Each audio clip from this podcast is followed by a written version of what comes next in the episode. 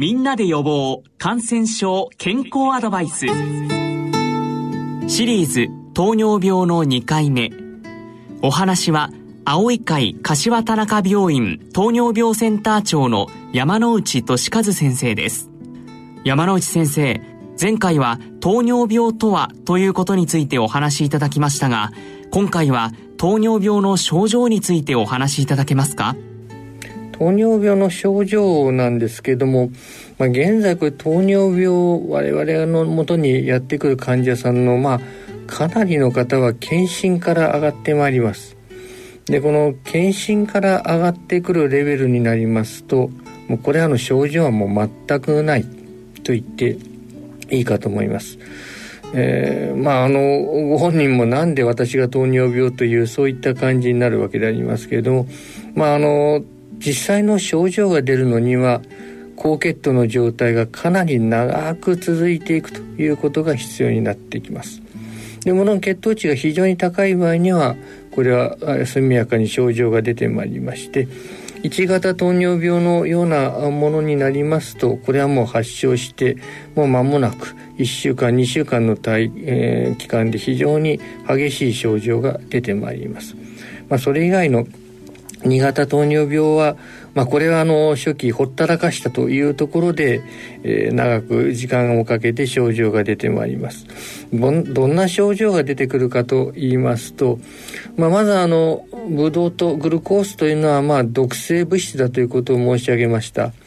でまあ、体というのはうまくできているもんでしてこの毒性物質あんまり体にたまらないように尿に排泄していくというそういった作用があります。で尿に排泄するわけですけれどもその際このブドウ糖は、まあ、これ水に溶かして出すということになります。まあ、要するに尿に出すわけですね。で当然これ水に溶かしますから大量の水が必要になってまいります。まあ、そこで出てくるのがたくさんガブガブ飲むということですね。退院です。で当然尿がたくさん出てまいりますので多尿になってまいります。で多尿の症状ですけれど、まあ、まあ、当然何度も、えー、トイレに行くわけですけれども、まあ、一番典型的なのが夜寝ている時にですねもう何度も行きます、えー、これはあの膀胱炎などと違いまして一回一回の尿の量結構出てまいります。まあこれが原因で寝られなくなってくる。まあそういったことも出てくるわけです。でさらに状態が悪化しますともうこれあの飲めども飲めども足りなくなってくる。水が足りなくなってくるので、まあ、体中からこの水を絞り出す、まあ、そういった感じになってまいります。でこうなりますと脱水が出てまいります。でこれの結果として体重が激減するという、まあ、これが出てまいります。糖尿病なのにむしろ体重が非常に減ってくる。えこれは非常に高い血糖値が、え、続いていると、まあ、こういったことの証となるかと思います。で、まあ、この状態をさらに放置しますと、え、だんだん意識が遠のいていく。意識がなくなって、え、さらには死に至るということで、え、昔は糖尿病で、まあ、ひどい状態になりますと、まあ、半分ぐらいの方はこういった状態で亡くなられたという状況がございます。でまあ現在ではまあそういったあたりは治療で、えー、救われるわけですけれども、